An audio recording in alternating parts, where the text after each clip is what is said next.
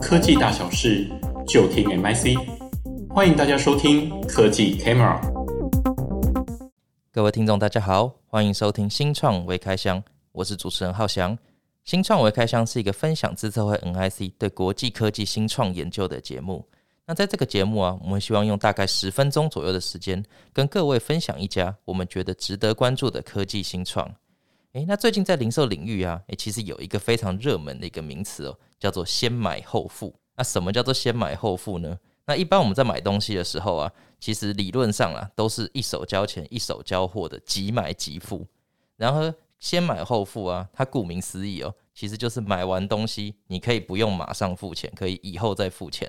诶，那这个时候啊，可能反应快一点的观众哦，就会说啊，这不就跟信用卡一样吗？有什么不同？诶，其实我也有同样的疑惑。所以有本次我们再次邀请了支付领域的专家廖家燕分析师来跟我们谈一下什么叫做先买后付。那同时也介绍一家它算是一个整合先买后付与电商的一个新创，它叫做 Akulaku。那我们也可以了解为什么先买后付会成为现在零售领域的一个新模式哦。家燕好，各位听众，主持人浩翔好，我是资策会 MIC 的廖家燕。家燕首先可不可以先跟我们谈一下，跟我们说明一下，就是说，哎。到底什么叫做先买后付？它跟信用卡的差别到底是什么？好的，那其实就像刚刚主持人浩翔所提到的，先买后付，就它字面上的意思来解释的话，那它其实就是提供了消费者。可以先取得产品之后，然后再后付款的一项服务内容。那这样的一个先买后付，它最主要其实瞄准的就是消费者他们在各式的就是所谓的购购物场景底下，及时的就是资金需求。然后这样的一个先买后付的服务，其实它最主要有两大的特色，就在于第一个，我们可以看到是先买后付，它提供的消费者不用透过信用卡就可以享有所谓的分期付款或是延后付款的选择。那除此之外呢，它其实对于相较于信用卡而言，那其实先买后付的相关的消费者，在整体的审核时间上其实较为短的，那整体的申请申请的流程呢，其实也是更为快速。同时，在这样子所谓的申请的以及在审核的过程当中，其实它不会像是个人的贷款一般，那先买后付的审查，其实它都不会影响到个人的信用表现。也因此，在这样子一个情况底下，那刚所提到的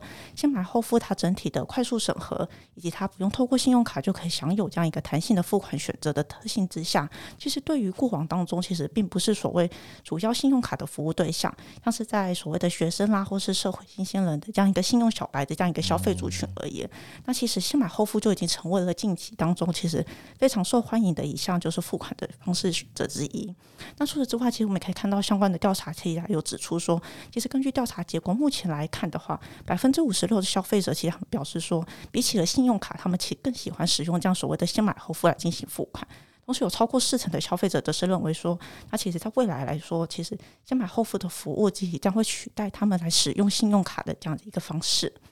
确实哦，我 我还印象中那个时候，我我研究所刚毕业的时候，那个时候还没有找到工作，然后我就想说先去办一个信用卡。然后结果那个时候我去办信用卡的时候，他第一件事情就是先问我有没有薪资转账户这件事情，那其实就是变相的问我说有没有工作这样子的事情了。然后讲说我还没有工作的时候，哇。那个态度整个是 一百八十度的大转变，然后也是限制很多啦，然后加上也可以想象说，后来办了信用卡之后，你可能要再隔个什么一个礼拜啊，或者是怎样才会收到那张卡片，然后那张卡片有时候可能还会不小心不见，或者是怎样之类，它还会有一些刷卡的额度。所以虽然说信用卡某方面来说，它也是一种让你先买后付的一种形式哦，可是它的门槛其实相对是比较高的啊。那现在其实相信就是很多年轻人那种一般可能高中生甚至国中生，他都会有上网买东西的习惯，那他们不太可能有自己的信用卡嘛。那先买后付，也许或许就是他们一个可以切入、可以使用的一个方式哦。是，而且像刚刚浩翔提到说，那其实也有提到，其实就是信用卡跟先买后付之间，其实最大的差异，其实就是他们的审核机制上面的方式。那在信在信用卡的部分的话，那其实信信用卡的业者他都会去审核，就是刚刚有提到，像是你在财财入收入的一些相关证明的上面。那对于学生啊，或者信用小白的族群而言，那先买后付的业者，他们就了解说，哎，他们没有相关的财力证明，因此他就改用其他的就是一些相关的就是替代性的这样所谓的信用的数据来作为代表，来来。衡量说，那其实今天的这些新兴的，就是消费族群，现像是在信用小白啊、学生族群当中，他们的相关的消费力为何，再进一步提供他们弹性的一个付款的选择。了解，那确实这是一个蛮好替代方式哦。诶，那接下来我们来聊一下 Akulaku 这家公司，那刚才有提到说，阿库拉库这家新创，它其实有提供就是我们刚前面提的这种先买后付的服务。诶，能不能给我们介绍一下，就是阿库拉库它的创办背景是什么？好，那其实阿库拉库它是成立在二零一六年，然后它的总部是位于印尼雅加达的一间新创公司是。那其实阿库拉库它最主要其实就是锁定了印尼当地，以及在相关的所谓的东南亚市场当中，消费者及时的资金需求。那透过提供刚所提提到的所谓的先买后付的服务，来提升当地消费者所谓的就是支出弹性。那在阿库拉库整体的，就是成立背景方面的话，其实阿库拉库的两位创办人，其实他们在成立的初期呢，其实他们最主要是聚焦在所谓的移工的汇款服务的提供。那然而在这样一个服务的提供底下，他们必须要跟当地的就是印尼的当地的银行交涉嘛。然后在交涉过程当中，那其实两位创办人发现说，那其实，在东南亚的市场当中，其实消费者他们有相相关的，像是在短期，然后及时的资金的借贷需求，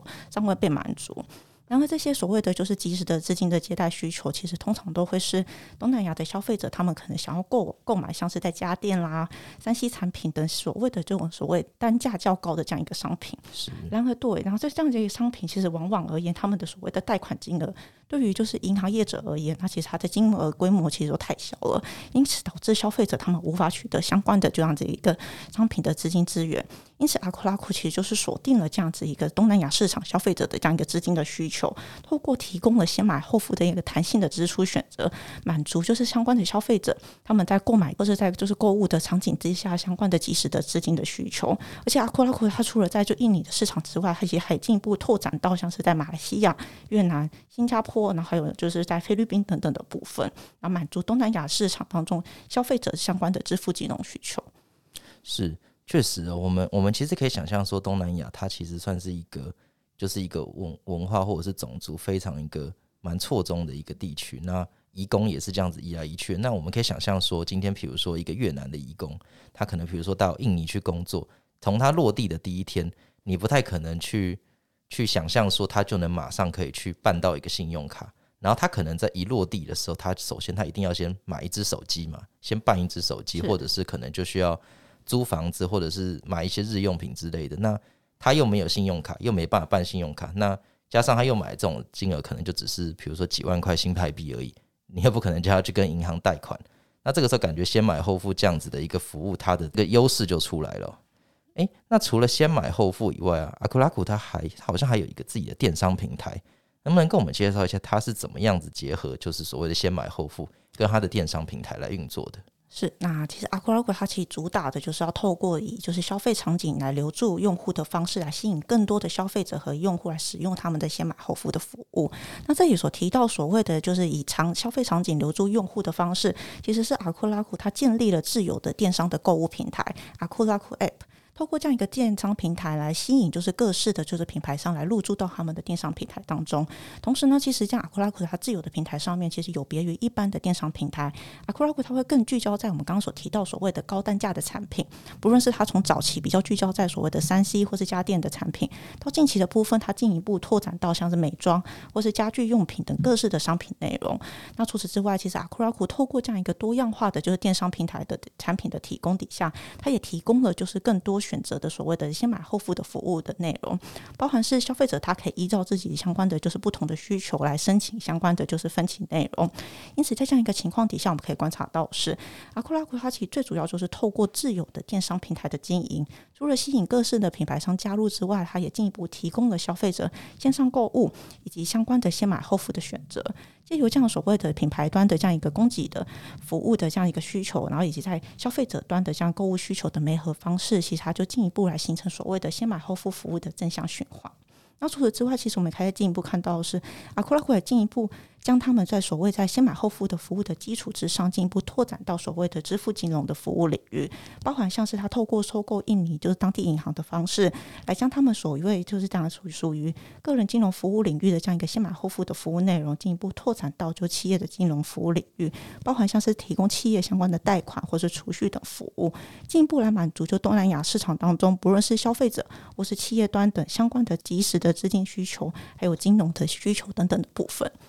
是，那所以我们确实可以看到说，就是这样子，这样听起来先买后付，它主要其实虽然说形式上好像跟信用卡差不多，可是他们 cover 的族群范围是完全不一样的。那阿库拉库它这样子这种透过结合先买后付跟电子商务的一个模式。它某种程度上来说，也是帮他们这一些上架它平台的品牌商来成功的谋谋合到，就是阿库拉库，它诶，就是那个先买后付能 cover 这些，比如说信用小白或是比较年轻族群的这些人，来把这两者来进行一个谋合。是好，那我们谢谢家燕为我们介绍先买后付的概念，以及新创阿库拉库的分享。我们下次见。